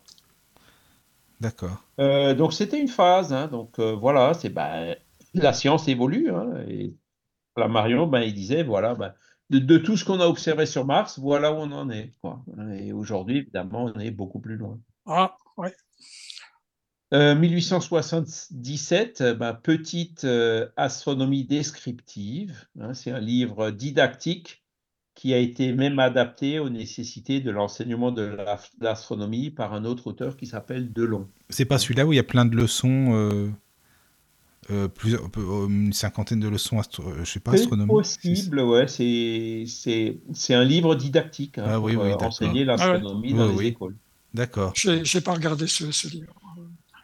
Il est disponible aussi sur, euh, Parce euh, je, je l'avais vu celui-là. Oui, voilà, c'est Oui, ça. oui, mais, c'est- Mm. je, mais j'ai pas regardé. De- de- Contenant 100 figures. hein, donc, vous voyez, euh, Ah oui, alors tu vois. illustré. je- 1877, ben, encore un livre sur l'astronomie, Les terres du ciel. hein. Description euh, astronomique, physique, climatologique, géographique des planètes qui gravitent avec la Terre autour du Soleil et de l'état probable de la vie à la surface, à leur surface. hein. Mais tu te rends compte, la l'observation, le temps d'observation. C'est un complément. Hein, mais je me pose comme question, tu te rends compte, est-ce que ça demande comme, euh, comme observation le temps de- d'observation pour étudier tous ces phénomènes comme ça, de toutes ces planètes là autour, euh, Oui, oui, oui, oui. des heures et des heures, des nuits, des nuits, des... Euh, Dans la revue Spirit, hein, il envoyait euh, régulièrement ses, ses livres au Spirit. hein. Chaque fois qu'il avait un livre nouveau, ben, il envoyait un exemplaire au Spirit. Et euh, les maris, il, il dit, ben, euh, le livre qu'il a envoyé au Spirit, il est dédicacé hein, euh, par euh, Flammarion lui-même. Et la dédicace, c'est à l'esprit d'Alan Kardec, hommage de l'auteur. Ah, Il a fait une dédication posthume euh, à Alan Kardec. Quoi. Donc, ça, ça confirme ce qu'on disait tout à l'heure. C'était un grand Mm. admirateur de Kardec. 1877, ça faisait déjà huit ans qu'il était parti, mais euh, l'admiration était toujours là. Après, ben, en 1878, il a fait un catalogue des étoiles doubles et multiples. hein. en mouvement relatif certain. Donc, il y a un catalogue de, hein, parce que des étoiles multiples, c'est nous, on a le Soleil qui est au centre de, notre système solaire, hein. mais il y a d'autres systèmes, par exemple Capella, c'est pas une étoile, ce sont deux étoiles qui tournent l'une autour de l'autre. Mhm. Tu vois? Ah oui, tiens, je savais pas. Je savais pas que c'était de, de, double. Ah oui, d'accord. Alors, ça doit être assez fantastique quand tu es sur une planète avec le, lever du premier soleil, le lever du deuxième soleil. Ah oui, bah oui, effectivement. Ça doit être euh, génial. Hein, comme, euh, Phénomène, ça. oui faudrait qu'en l'état d'esprit, on ira là-bas et puis on, s'en rendra compte par nous-mêmes. Hein, d'accord? Vous viendrez avec moi. Hein? voilà, oui, oui. Ouais, c'est ce qu'on va faire. Ça serait bien. une émission en direct sur la radio du Lotus, voilà, forcément. Ça serait bien là-bas. Si on, y arrive d'ici là par transcommunication, le fera oui. Bah, oui, oui, bah oui. oui. Voilà. Pas de problème de coupure là, Michael. Tu vois. Euh, Je continue. Euh, voilà. Il, a toujours continué à faire des voyages en aérostat hein, jusqu'en 1880 et il étudiait en fait, euh, c'était pour ses études météorologiques, hein, euh, la foudre notamment, l'électricité atmosphérique, euh, pour, pour, pour, mieux comprendre. Hein, c'était le début de la météorologie. 1879, hein. ben, il est pareil, il a fait un article en hommage à François Arago. Donc François Arago, c'était aussi un astronome qui est mort un peu avant que Camille Flammarion ne soit astronome et donc euh, qui, qui, qui, était lui, euh, il a montré l'exemple de, euh, comment dire, la popularisation de, de, de l'astronomie. Hein. Donc c'est l'exemple en fait que Flammarion a suivi, quoi. Il a suivi l'exemple de François mmh. Arago. Et donc, pour lui rendre hommage, il a fait un article en 1879. Alors, je ne sais pas si c'était ouais, probablement l'anniversaire. alors, né en. Ouais, voilà, il fait, une biographie de, de, Arago. Et ensuite, donc 1880, il y a euh, le livre de Camille Flammarion, hein, le, plus connu, le plus célèbre et je dirais même le plus beau, c'est l'astronomie populaire. Donc c'est certainement celui-là auquel tu pensais, Michael, tout à l'heure. Hein. Ah, euh, c'est possible. Oh. Il est en deux volumes, hein. c'est ça l'astronomie populaire. Euh, ouais, enfin, le, il était en deux volumes, aujourd'hui il n'y en a qu'un seul. Hein, ah oui, voilà. Il y a, 839 pages. Ah, c'est énorme. Hein. Oula, ouais. Il y a entre 1879 et 1924, il y a eu 130 000 exemplaires d'imprimés. Ah oui, quand même. Ah il a été réimprimé en 1980 pour le centenaire. Hein. D'accord. Et la dernière réimpression, c'était en 2009. Ah oui. Ah oui, oui, Un livre qui est toujours encore réimprimé aujourd'hui. D'accord. Et il est quand même. Euh, toi, tu, tu connais, Charles, ce livre-là? Tu penses ben, qu'il J'en ai acheté un. Hein, T'en as acheté un? sur, euh, sur euh, en occasion. Et puis, donc, il est arrivé la semaine, il y a dix jours à peu près. Ah oui. Ah, d'accord. Et je l'ai à côté de moi. très, très belle couverture. Oui, oui tous les dessins dedans qui sont magnifiques, des dessins Mais tu penses qu'il y a toujours ce qu'il y a dedans, c'est toujours d'actualité quand même. Je veux dire où il y a vraiment des choses. Oui, oui, bah oui, les, comment dire, euh, la, majorité du contenu, euh, les planètes du système solaire. Euh, alors évidemment, après, il y a les saisons, ce genre de choses qui, hein, qu'on a vu tout à l'heure. On a dit, oui. oui, oui voilà, mais après, au niveau des étoiles, les constellations, le zodiaque, ça, ça change pas. Ça a été découvert, les distances. Oui, bien sûr. Il y a le fait de tu lis ce livre, à la tu prends une lunette, tu, tu observes, c'est ça qui est bien. Positionner la lunette. il, y a, tout, il y a de tout. D'accord. Ça parle vraiment de l'astronomie de A à Z. Ah oui, il faut le lire celui-là, quoi. Et, il était en, bon état quand tu l'as reçu, c'était d'occasion, ça va ben, Celui que j'ai acheté, en fait, il est comme neuf. Quoi. Ah, d'accord. c'est la réédition ah de 1980. D'accord. Et, donc, il y a une belle couverture euh, en dur, tu vois, rouge avec des dorures et un beau bleu, ciel ah au milieu. Euh, et puis, les, comment dire, donc c'est une photocopie euh, du livre original hein, de, de 1880. Euh, mais de très très bonne qualité, tu vois, il n'y a pas de tâches et tout. tout euh, D'accord. soigné. Mais l'édition de 2009, c'est pareil, je veux dire, ça change pas, il n'y a rien qui change. Je pense, ouais, je pense hmm. que c'est la même, ouais. Oui, oui. Voilà. Donc, chapitre premier, la Terre dans le ciel. Hein. Oui, oui. Vais essayer de trouver une table des matières. Oui, là, là. Oula, elle est énorme. Ah oui, c'est énorme. Oui, oui, non, mais t'inquiète pas. C'était Livre premier, la Terre. hein. Oui. La Terre dans le ciel, comment la Terre tourne sur elle-même, comment elle tourne autour du Soleil, le jour, la nuit, les heures, les méridiens, l'année du calendrier, inclinaison de l'axe, hein, donc la précession des équinoxes. Oui, oui.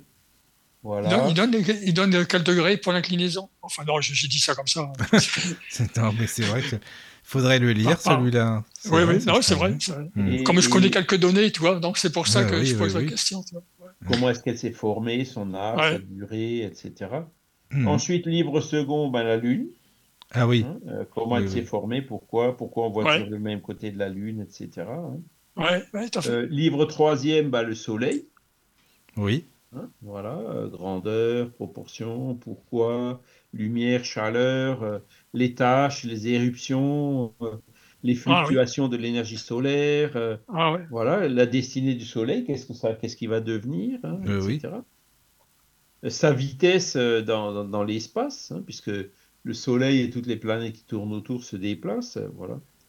Après, le livre quatrième, ben, il parle des mondes planétaires, donc Mercure, Vénus, euh, Oui. Jupiter, euh, Uranus, Neptune. hein, on ne connaissait pas Pluton encore. Après, il parle, euh, livre cinquième, les comètes et les étoiles filantes. Mhm. Livre sixième, les étoiles hein, dans l'univers si- sidéral. Hein, Voilà, grandeur des étoiles, comment on mesure la distance, euh, Oui, oui. euh, la lumière des étoiles, la, la scintillation, l'analyse spectrale. Il y a- il y a- il y a- Ah oui. voilà. Déjà, hein, ah effectivement. Voilà, l'observation du ciel, les instruments, les progrès de la science, euh, etc., etc., etc. Voilà. Ah, c'est super. Ah non, je- franchement, je, ce livre-là, je pense qu'il faut, faut le lire. Et tu dis, c'est le plus connu, enfin l'un des plus connus qui est Ah bah, connu, oui, oui, l'astronomie oui. populaire. oui. Clairement. hein. Et Donc, donc, c'est un euh, beau livre de collection. Alors. Donc, Ah voilà, oui. carte géographique de la Lune, topographie lunaire, éruption observée du Soleil, euh, avec, avec plein de, de planches et de dessins. Et de, Ah oui, d'accord. En plus, c'est pas mal, ça, oui.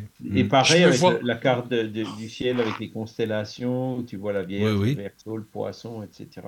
Par rapport à la Lune, je me vois encore avec les jumelles, tu vois, à l'époque. Je piquais Ah oui, les jumelles oui. à mon père, tu vois. Et puis, Voilà. C'est c'est bien, ça. Et, et donc, il y a, il y a une un peu. postface dans ce livre hein, Oui, oui. euh, où ils disent que c'était pour célébrer le 50e anniversaire de la mort de Camille Flammarion et le 100e anniversaire de la fondation des, éditions Flammarion. D'accord. Ah oui.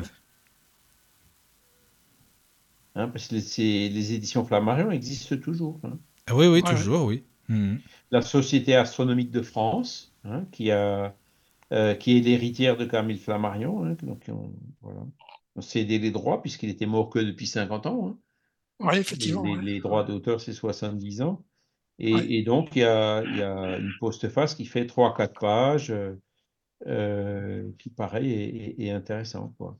Et, et- et- derrière, ben, il explique justement euh, euh, les, les- comment dire, l'état d'aujourd'hui par rapport à tous ces, à tout ce qu'il disait, quoi. hein. Mm. Hein, c'est, voilà, il y a, il y a- c'est une, une quarantaine de pages de, de cette postface. Voilà. Ah oui, il explique les, ce, qui a, ce, qui ont, ce qui a été trouvé maintenant par rapport à ce que lui disait, c'est C'est ça, ça, comment ça a évolué. Ah, c'est ça intéressant, ça, par contre. Il avait vu aussi. beaucoup de choses, il avait vu juste. D'accord. Ouais, ouais. Oui, oui, surtout oui. avec les moyens qu'il avait.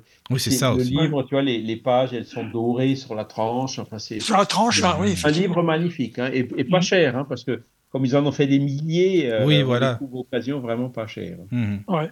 Donc ceux qui ceux que ça intéresse, hein, euh, voilà. Oui, Ouais, oui, oui. On ne peut pas l'acheter neuf, hein, c'est, il est épuisé pour l'instant, mais euh, on retrouve assez facilement de, ces, ces exemplaires. D'occasion, quoi. D'accord. Ah, merci. Merci. Donc ça c'est le Ouais, c'est bon, livre ça. de Flammarion. Oui, oui, oui. Alors je continue, j'accélère un peu. Mhm. 1882, euh, les étoiles et les curiosités du ciel, hein, description complète du ciel visible à l'œil nu. Voilà. Donc c'est la carte pour tous les, les astronomes amateurs. euh, et, ça, ça reste encore des références. Alors évidemment, Mhm. aujourd'hui, comment dire, on a plus de détails, hein, parce que à l'époque, euh, ben, je ne sais pas à partir de quand ils ont commencé à observer les autres galaxies. hein. Ouais, Euh, je sais pas. Je sais pas. je pense qu'ils les connaissaient déjà. C'est c'est un détail qu'il faudrait que je vérifie. Quoi. Après, mais bon, pour tout ce qui est astronomie amateur avec les télescopes euh, comme ça qui sont accessibles pour le grand public, euh, ben, là, il y a vraiment tout ce qu'il faut. hein. Mm. Voilà. Euh, ensuite, entre 1882 et 1894, il a publié une revue d'astronomie populaire, de météorologie et de physique du globe, exposant les progrès de la science pendant l'année. hein. Euh, et donc, il y en a eu, ben, voyez, pendant 12 ans. c'est une production, pareil, littéraire, euh, euh, assez extraordinaire, hein, l'astronomie. Et pareil, ben, on peut les trouver sur, sur Gallica. hein. Ensuite, ben, il a, il a fait un petit article euh, sur le magnétisme humain. Donc celui-là, je ne l'ai pas encore. Il n'est pas digitalisé. J'ai demandé, mais il n'est pas encore arrivé pour voir euh, magnétisme humain. Donc il s'intéressait aussi au mesmérisme. Quoi. Mhm. 1882, alors c'est là où il s'est passé, il est parti à Juvisy-sur-Orge. Pourquoi? Parce qu'il y avait un- le propriétaire d'un grand bâtiment où il y avait, euh, comment dire, l'agence des postes de Juvisy. Euh, il en a fait don, hein, c'était un enthousiasme de l'astronomie, un horticulteur aussi, il en a fait don du bâtiment à Camille Flammarion. Et Camille Flammarion a transformé ce bâtiment en observatoire. Voilà, Ah, voilà, c'est ce que je pensais. Ouais, l'observatoire de Juvisy. ouais. hein. Sur le toit, il y a une grande coupole de 5 mètres de diamètre avec un grand télescope. Voilà. Ouais, pas a- mal. hein, il a, il a dé- démoli une partie du toit hein, et euh, fait cette coupole sur le sommet de, de- de l'édifice. hein. Donc on a une photo avant et une photo après.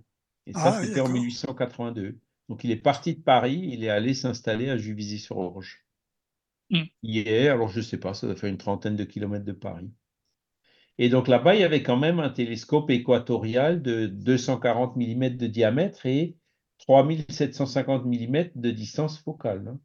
Ouais, c'est déjà pas mal, hein, 24 C'est déjà un cm. télescope euh, ouais. Ah oui, c'est déjà pas mal. hein. euh, voilà. Ouais. Et donc toutes les photos où on voit Flammarion regarder dans un télescope, euh, dans, dans une coupole ronde, euh, ben, c'était là-bas, quoi. Et du coup, ben, il y a, y a plein de collaborateurs, c'était devenu un observatoire. Donc il y avait plein de collaborateurs et il y a un énorme travail qui a été développé euh, dans cet observatoire, hein, euh, dirigé par Camille Flammarion, donc sur l'étude physique des planètes. Euh, c'est lui qui a commencé à, à appliquer la photographie dans l'étude du ciel, c'est-à-dire il avait adapté un appareil photo au télescope Ouais. Mm. pour garder des traces. Tu vois, à l'époque, les astronomes ils décrivaient ce qu'ils voyaient. hein. Mm. Mais euh, là, à partir de ce moment-là, ben, 1883, ben, il, il y avait des photos, quoi. Mais il faisait aussi des études de météorologie, de climatologie et de radioculture. Tu as déjà Ah. entendu parler de radioculture, Daniel? Non, Moi non plus, hein. Je sais pas ce que c'est. Étude de l'influence des rayons solaires sur la Ah, forme, la taille Ah, et la oui. couleur des plantes. Ah oui, d'accord. Ah oui, d'accord, Ah ok. oui. Donc, il avait une serre rouge, une serre bleue, une serre jaune. Et puis, Ah, ben, il voyait quelles étaient les, les- les couleurs, hein, les, Voilà, les- en Oui, fonction oui. des de longueurs d'onde. de- étaient Voilà, le plus ouais. Ah, ça c'est bien aussi. Oui. Ouais. Mhm. Et donc, c'est sa femme qui a énormément contribué à ces études. Et il y a, il y a, euh, des- un, un gros rapport scientifique qui a été écrit sur ce sujet-là. D'accord. Tu vois, je savais, je, Ah, je oui. savais pas ça, tu vois. Mm. ouais. Voilà. Après, euh, 1886, euh, Dans le ciel et sur la terre, tableau et harmonie. Voilà. Donc, euh, un- encore un livre qu'il a écrit. Euh, Celui-là, pareil, j'ai pas, j'ai pas eu le temps de tous les lire. Il y en a tellement hein, que voilà. Bah oui, c'est sûr. 1886, il y en a un qui est magnifique aussi. Alors, je ne l'ai pas lu, mais je l'ai feuilleté. Le monde avant la création de l'homme. Ah, Origine de la Terre, origine de la vie, origine de l'humanité. Donc, c'était euh, les dinosaures, euh, il parlait de toute la préhistoire, quoi. Ah ouais, ouais, l'apparition de la vie, l'évolution des espèces, etc. Et pareil, tu as des dessins qui sont magnifiques, avec, en couleur certains. Mais est-ce que par rapport à ce qu'on dit maintenant, il y a beaucoup de choses qui ont changé ou non? De ce qu'il a trouvé lui, euh, l'évolution, tout ça? Non, moi, dans, dans les grandes lignes, non. hein. À l'époque, on savait déjà qu'il y avait des dinosaures, on savait à Oui, peu oui. près leur forme. Alors, c'est sûr qu'aujourd'hui, on les connaît beaucoup, beaucoup mieux. hein. Oui, un petit peu plus Il y a de Oui, précision, oui. fossiles qui ont été trouvés, voilà. Mais dans les, dans les principes fondamentaux, ils- c'était déjà bien avancé. quoi. Ah oui, d'accord. Ouais. 1887, il a fait une carte complète de la Lune, hein, tous les cratères, les océans, les fossés, euh, carte complète de la Lune. 1888, ben, toujours avec Hachette, hein, dans les, il écrit un livre, L'atmosphère, météorologie populaire. Hein, donc, euh, c'est euh, là encore un livre de vulgarisation météorologique pour que les gens puissent reconnaître les nuages, euh, les nuages annoncent quel genre de temps, etc. Quoi. Qu'est-ce que c'est qu'un orage? Qu'est-ce qui se passe? Pourquoi il pleut? Pourquoi le brouillard etc. Quoi. Voilà. 307 307 figures insérées dans le texte et 15 planches tirées en chromatographie. Ah, édition Hachette. Pareil, c'était un livre euh, à, grand tirage, ça. Ouais, euh, je continue, on avance. 1888, Rêve étoilé. Donc, ça, c'est un roman qu'il a écrit. Hein. Euh, Georges Perrault, Voyage dans le ciel. Hein. L'univers antérieur, communication entre les mondes, étoiles et atomes, le point fixe dans l'univers, âme vêtue ah. d'air. Hein, c'est les sous-titres. Et donc là, il, parle clairement de communication entre les âmes et puis les humains. Donc c'est euh, un roman qui est quand même ouvertement euh, basé sur le principe spirit. Hein.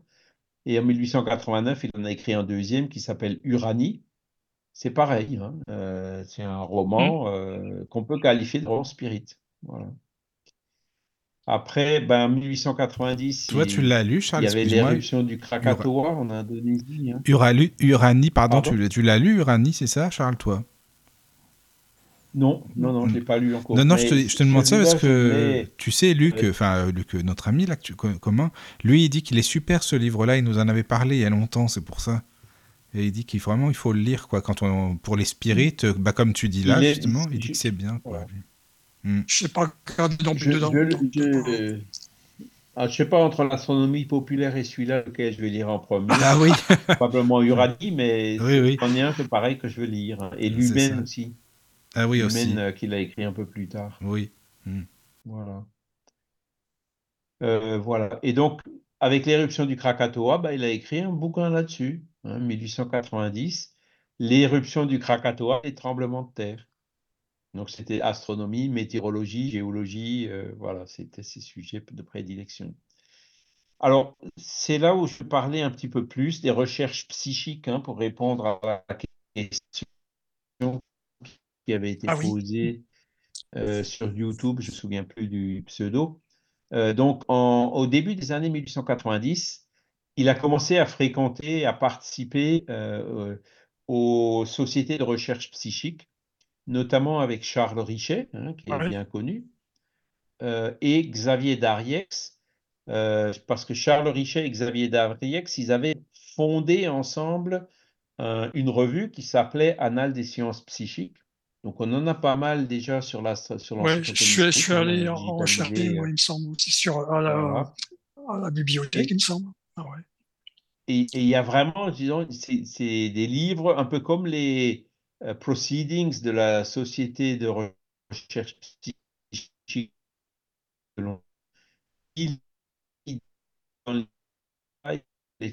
ont été observés euh, de, de euh, et qui les commente. Et donc, Marion faisait part du conseil consultatif de, cette, de cette société. Voilà de cette société d'études.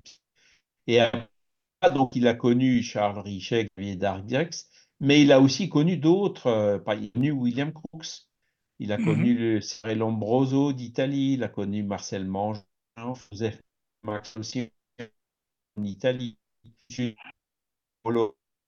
Francesco Porro d'Italie, Albert Bouchard, donc, il, les était vraiment. Vous inquiétez pas, c'est juste la connexion, elle est pas stable. Parfois, c'est haché un petit peu, c'est assuré, hein, désolé, mais. Donc, c'est ah, pour ça que je préfère vous le dire, hein, parce que ça, c'est dommage. Ou alors, on continue la Ça te va, Charles? Sinon, on continue. Parce que si on fait. Euh, si on fait une émission et que les gens ne comprennent pas tout, c'est dommage, quoi. C'est vraiment, euh, c'est vraiment dommage. Je mm-hmm. Je sais pas si tu pourrais. Ah, on peut, si tu, on peut reprendre. Je sais si, pas si, se dérange pas, Charles, tu... Oui, ça te va Excuse-moi, hein, parce que là, vraiment, Ah, je peux, voilà. Là, j'en suis à 1890, donc quand il a commencé à la Société de recherche psychique, Oui, donc on peut Mm. redémarrer à partir de... ah à oui, parce partir que de là, voilà. là, tu vois, c'est très, très, très assuré. Donc, Donc, là, il, il euh, reste 35 ans encore à faire. Ah, hein, bah, c'est bien, ça va. 1890, il est mort en 1925. Oui, oui, oui. Non, mais c'est très non, mais bien. il vaut mieux bah, faire justement. comme ça. Vaut mieux faire comme ça, hein, désolé, Ouais, parce que peut, ça serait dommage quand même que c'était, c'est, c'est vraiment des belles émissions et puis c'est très complet, donc voilà, ce serait dommage que ce soit comme ça. Si vous voulez, on fait ça. Moi, ça me va en tout cas. Oui. Voilà. Oh, bah, ça me dérange pas. Bon, eh ben, euh, En merci. espérant que la Charles. semaine passe pas En espérant. lendemain. Oui, bah d'habitude ça va, mais là euh, c'est des voilà. Bon, on verra.